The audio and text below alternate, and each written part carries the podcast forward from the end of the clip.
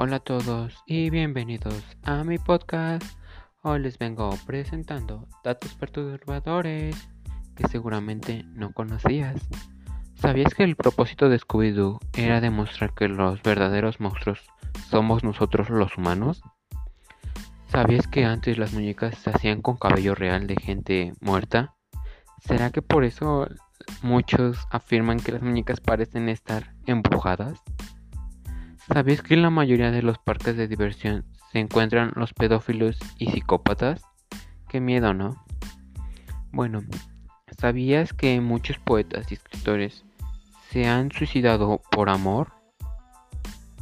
¿Sabías que si resistes a un estornudo un vaso sanguíneo de tu cabeza podría explotar y matarte? Qué loco morirás si no lo creen. Bueno, ¿sabías que existió un hombre que usaba el cuerpo de su hijo, exactamente de su hijo, como marioneta? ¿Sabías que hay más casos de violación en los parques de diversión ya que en la, en la mayoría son personas que se esconden detrás de un disfraz? Qué miedo, ¿no? Ahora imagínate cuando te vas a tomar una foto con ellos, ¿no? ¿Sabías que existen más fantasmas en las iglesias que en los cementerios ya que la iglesia posee símbolos y objetos místicos. ¿Sabías que las alpacas se ven en pared porque si duran mucho tiempo solos en parejas? Porque si duran mucho tiempo solo mueren de soledad. Qué pobres de ellos, ¿no? ¿Sabías que en algún momento compraron la ropa con la que morirás? O a lo mejor ya la tienes solo que no sabes. ¿Sabías que los caníbales dicen que la carne humana sabe igual a la de cerdo? Imagínate que ya has comido de esa carne. Ay no, qué feo.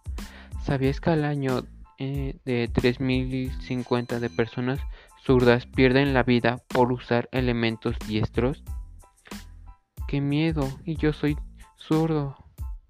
Imagínate, yo morir así por usar de cosas.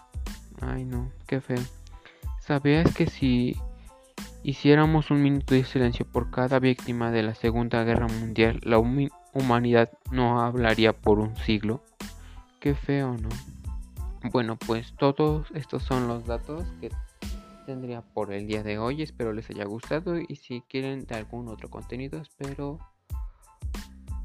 que me lo comenten por mi Instagram, José y esperemos el próximo podcast. Hasta luego.